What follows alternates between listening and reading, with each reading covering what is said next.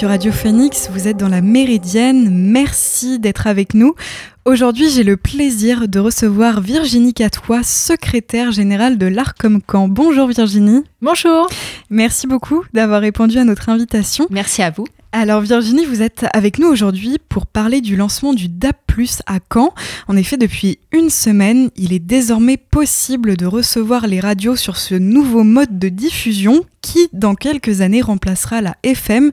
Mais peut-être avant de revenir sur le DAP+, est-ce qu'on pourrait revenir sur ce qui est l'ARCOM Je crois d'ailleurs que vous avez changé de nom récemment. En effet, ça va bientôt faire un an quand même, malgré tout, puisque l'ARCOM euh, a été créé au 1er janvier 2022. Euh, Elle est euh, née de la fusion du CSA et de l'ADOPI. Donc le CSA a absorbé l'ADOPI, donc nous sommes une autorité de régulation de la communication. et la particularité de l'ARCOM est qu'elle a des délégations territoriales au nombre de 16, non 12 en métropole. Euh, et je gère en fait euh, l'ARCOM Caen, donc les 8 départements, 8 euh, la, région Normandie, donc les 5 départements normands, en plus l'Eure-et-Loire, la Sarthe et la Mayenne. Alors Virginie, comme on l'a évoqué tout à l'heure, depuis une semaine, il est possible de recevoir les radios sur un nouveau mode de diffusion, le DAP+, qui est aussi appelé, je crois, radio numérique terrestre. Qu'est-ce que le DAP+, et pourquoi avoir introduit ce nouveau mode de diffusion? Bah, c'est un mode de diffusion numérique, c'est euh, l'équivalent en fait de la TNT pour la télé. Donc le, le, on utilise le réseau hertzien terrestre, c'est une nouvelle technologie en fait, le numérique. Pour la radio du coup. Voilà, pour la radio. Et quelles sont donc les principales différences avec la FM alors, euh, le, le, DAP+, a de nombreux bénéfices pour les auditeurs, mais aussi pour les radios. Euh, pour les éditeurs, il y a une, meilleure qualité d'écoute et euh, également une meilleure diversité. C'est-à-dire que sur une même fréquence, nous pouvons entendre 13 opérateurs radio. Au lieu en FM, une fréquence, un opérateur. Opérateur radio, excusez-moi. Et il y a 13 radios disponibles à Caen depuis la semaine dernière. Comment elles ont été choisies? Alors, euh, les fréquences FM, euh, les fréquences d'âme euh, sont distribuées avec la même procédure qu'en FM. On appelle ça un appel aux candidatures. C'était comme un appel d'offres qui est lancé à l'initiative à l'époque du CSA, aujourd'hui Arcom.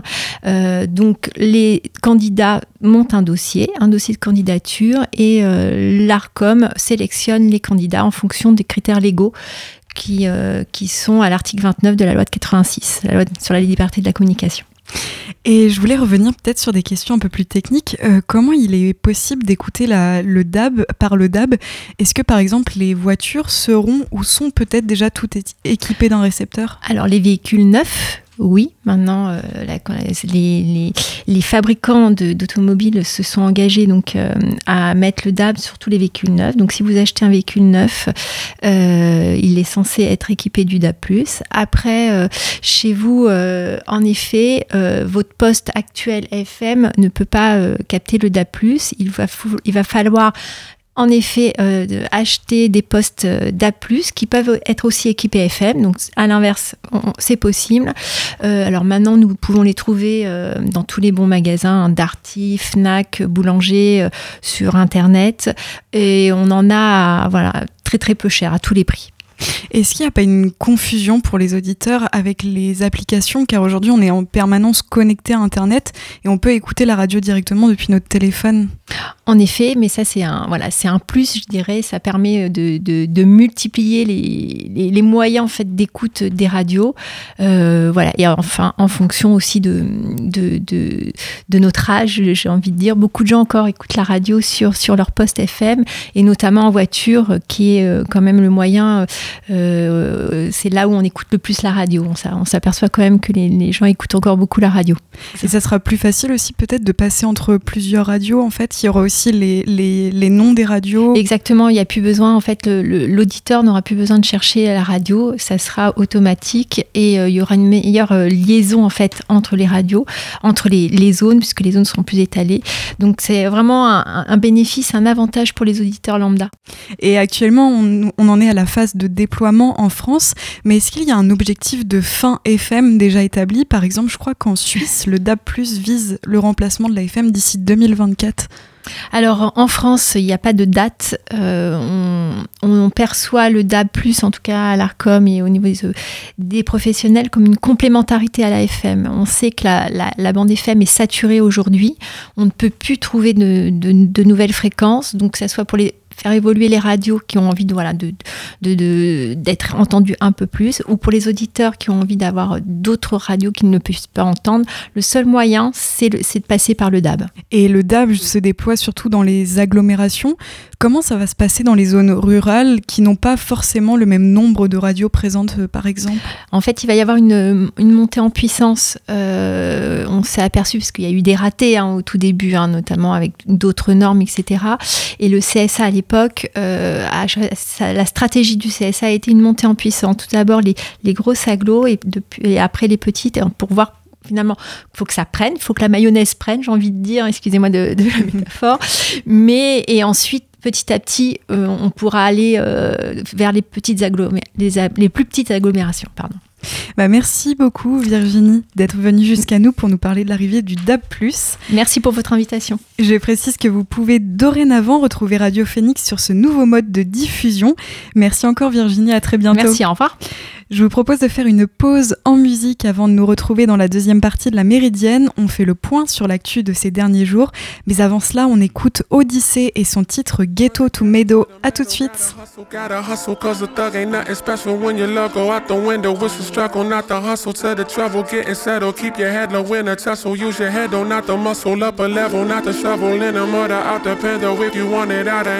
remember that the jungle blood and city where grass can be the end. Oh, nothing budging but the mental.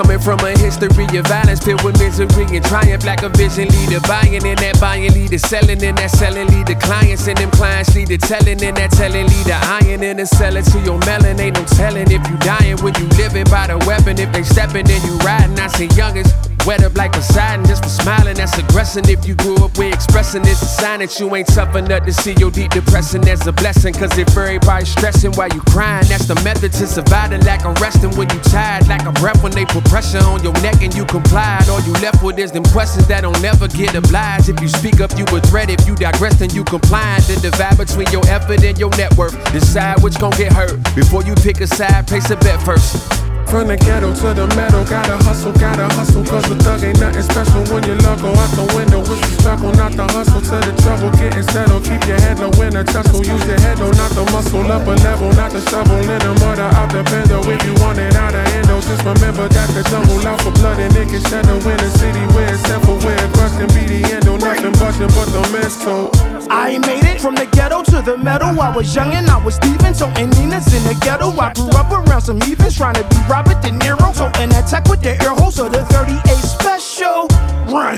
Go and tell the law I did it. To this drama, I'm committed. I come for your niece and nephew, slide through. Hit them off and then go eat a piece of pretzel. Ain't you happy that I switched it to rap? It's a blessing, I'm so lucky. I was on a ducky before they cuffed me. Got a couple million in the tucky. It's expensive just to book me. Been popping since a rookie. People can't overlook me. Either jumping off the jet in the mansion seeking refuge. Try me, I set this on fire like Lisa Lopez. Then pull off on a moped and go fast. My dear, my dear, my dear, you do not know me, but they know me very well. Been providing them with street cells from the concrete from to the, the ghetto to the metal. Gotta hustle, gotta hustle, cause the thug ain't nothing special when you go out the window. What's the struggle? Not the hustle to the trouble, getting settled. Keep your head low in a tussle. Use your head though, not the muscle. Up a level, not the shovel. In the murder out the bendo. If you want it out of handle, just remember that the jungle out for blood and it can shadow in a city where it's simple, where it crush can be the endo. Nothing busting but the mess. So ghetto to the metal, gotta hustle, gotta hustle, cause the thug ain't nothing special when you love go out the window. What's the struggle, not the hustle to the trouble, getting settled. Keep your head low in a tussle. Use your head though, not the muscle. Up a level, not the shovel. In the murder out the bendo. If you want it out of endo, just remember that the jungle out for blood and can shadow in a city where it's simple, where it crush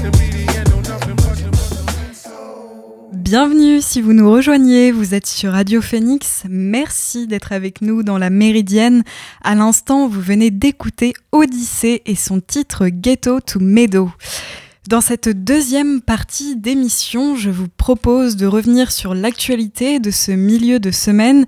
Je l'ai évoqué dans le flash tout à l'heure, Donald Trump a donc officialisé sa candidature à l'élection présidentielle de 2024 devant des militants euh, réunis dans la grande salle de réception de sa résidence de Mar-a-Lago en Floride.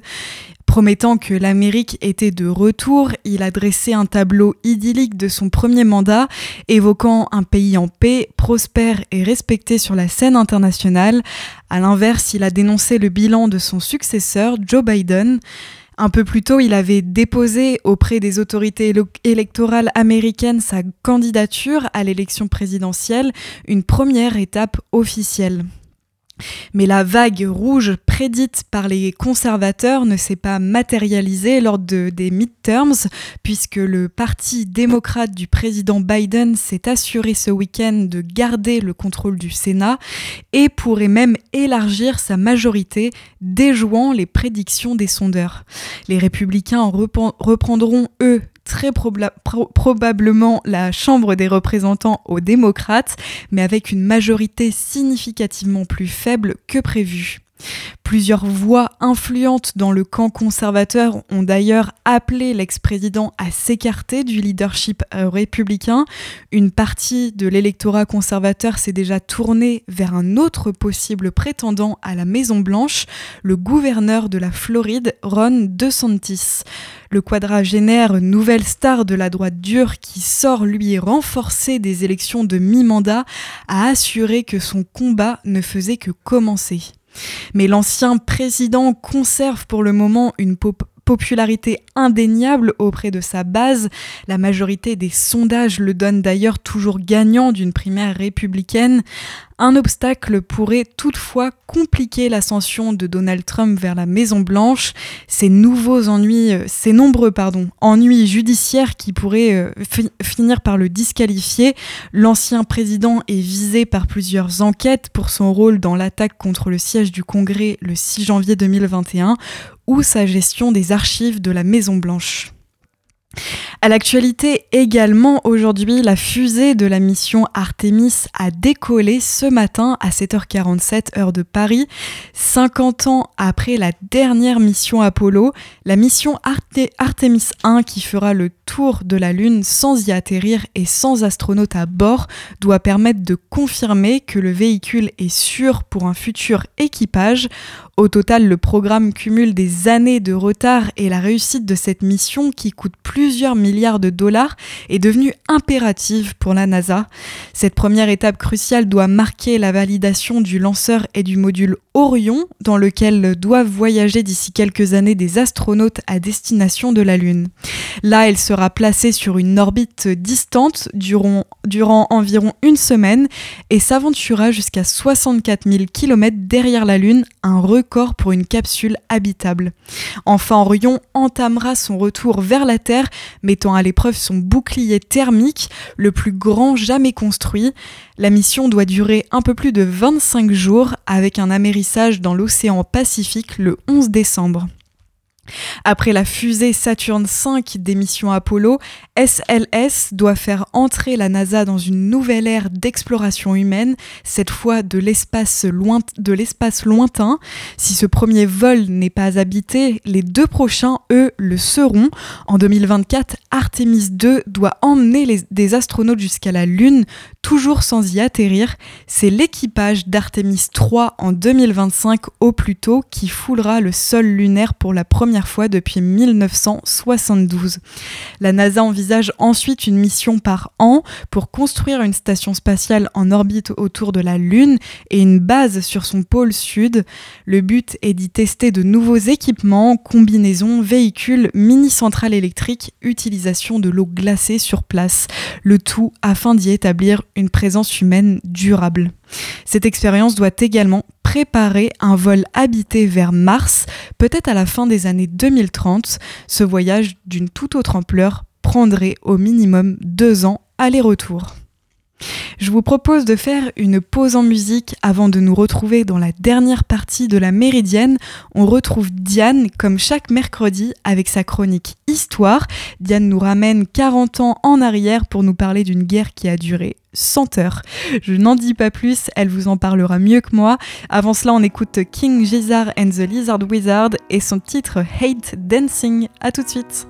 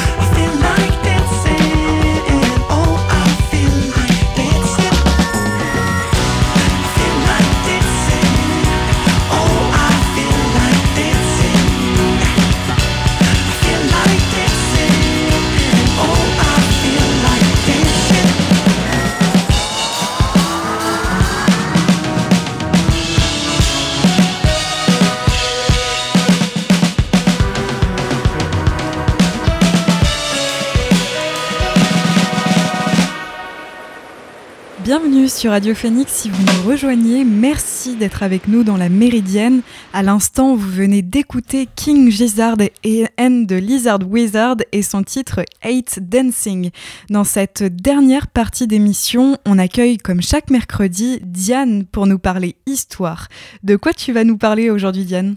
Et eh bah aujourd'hui, je me disais qu'en temps de Coupe du Monde, j'allais essayer de relier ma chronique à ça. Alors, je vais vous parler du jour où deux pays se sont fait la guerre pour une qualification en Coupe du Monde petite sœur de la guerre de 100 ans vu qu'elle a duré seulement 100 heures, l'une des guerres les plus improbables du XXe siècle, la guerre du football. Les deux pays concernés sont le Honduras et le Salvador. On est en pleine Amérique centrale, terre d'amour inconditionnel du football, mais aussi terre de conflits et de corruption. Et les voisins honduriens et salvadoriens ne s'entendent pas bien du tout. Les premiers accusent les seconds notamment de leur envoyer tous leurs habitants pauvres, les seconds accusant les premiers de maltraitance de leur population. Et pourquoi les tensions ne suffisaient-elles pas à démarrer une guerre? Même si le dictateur du Honduras rêvait d'une guerre, en partie pour asseoir sa position de dictateur, il lui fallait un élément déclencheur, il fallait une étincelle qui rallierait la population à sa cause. Et cette étincelle, elle est venue avec la Coupe du Monde au Mexique de 1970. Il n'y a en effet qu'une seule place pour les pays d'Amérique centrale en plus du Mexique, et justement, elle se joue entre le Salvador et le Honduras. Les pays joueront deux matchs pour se départager. Le premier à Salvador, toute la population s'article donc à intimider et fatiguer l'équipe hondurienne qui ne dort pas de la nuit, Et l'équipe du Honduras comprend bien que pour elle, si elle veut rentrer vivante, il vaut mieux perdre, ce qui de fait s'est déroulé. Alors qu'au match retour, c'est l'inverse. Il se joue au Honduras et l'équipe de Salvador se laisse complètement battre, pareil, pour rentrer chez elle sain et sauf. Alors comment a-t-on choisi le vainqueur? Eh ben, on a joué un troisième match, mais cette fois-ci en terrain neutre à, à Mexico pour éviter tout problème, en rajoutant également 15 000 policiers mexicains. Et le match est une cocotte minute. Le public hondurien crie contre le Salvador en les accusant d'assassins, qui rétorquent de plus belle. Et à la 111e minute, après un, un suspense haletant, le Salvador l'emporte au bout du suspense. C'est la guerre. C'est donc le Honduras qui déclare la, la guerre sur motif de match de football. Eh ben en fait non. En fait, même s'ils ont gagné, c'est le Salvador qui déclare la guerre en premier, parce que la violence inouïe que subissent les Salvadorais en Honduras, réfugiés en Honduras après la défaite, est la goutte d'eau qui fait déborder le vase. Et d'un côté, l'élimination du Honduras par l'ennemi public salvadorais est vue comme une atteinte profonde, une attaque personnelle. On a le cas de Amelia Bolaños, une femme hondurienne qui s'est suicidée après la première défaite et qui a été élevée comme héroïne nationale et martyre, elle l'est toujours aujourd'hui. En fait, le Honduras accuse presque le Salvador d'avoir trop bien joué et que s'ils avaient gentiment perdu le match, on n'en arriverait pas là. Et puis de l'autre côté, le Salvador parle carrément de génocide à son encontre par le Honduras et à la minute de la victoire, les relations diplomatiques entre les deux pays sont rompues. Le Honduras expulse toutes les minorités d'origine salvadoraise, qui représentent 20% de sa population, dans un drame migratoire qui a causé des centaines de morts. Rapidement, le Salvador bombarde la frontière, des escarmouches se font, c'est le début du conflit armé. Et alors comment est-ce que cette guerre n'a duré que, que 100 heures? En fait, le Honduras s'est fait rouler dessus. Euh, les forces aériennes de Salvador étaient bien plus performantes et très rapidement, la capitale du Honduras était menacée. Le Honduras a donc appelé à un cessez-le-feu en appelant à l'aide l'Organisation américaine de sécurité, l'OAS, qui l'obtient après 4 jours et 4 heures de négociations de conflit, sans heures tout rond. Il faut dire que les États-Unis, comme beaucoup des pays d'Amérique centrale, voyaient mal une, une, guerre qui minait leur commerce de bananes, très important pour eux. 100 heures de guerre, un statu quo en fin de guerre. Résultat, la situation des deux pays est encore plus désastreuse. Le Salvador doit gérer un afflux de, un afflux de migrants qu'il ne peut juste pas loger, et en plus il perd lourdement ses trois matchs en Coupe du Monde sans marquer le moindre but ce qui ne manquera pas de nous rappeler la performance de la France en 2002. Et l'Honduras, de son côté, a dû attendre jusqu'en 1982 pour sa première participation en Coupe du Monde. À l'aube d'une des Coupes du Monde les plus étranges depuis bien longtemps, cette guerre du football nous rappelle une chose, football et politique vont de pair et qui sait, peut-être qu'un jour on devra de nouveau bouter les Anglaises hors de France après les avoir éliminées d'une Coupe du Monde. Eh bien, merci beaucoup Diane, on aura l'occasion de te retrouver mercredi prochain. Bonne journée à toi, à bientôt. Et c'est ainsi que s'achève cette émission de la Méridienne. Merci à toutes et à tous de l'avoir suivi. On se retrouve dès demain pour une nouvelle émission en direct à 13h. En attendant, bon après-midi sur l'antenne de Radio Phoenix et à demain.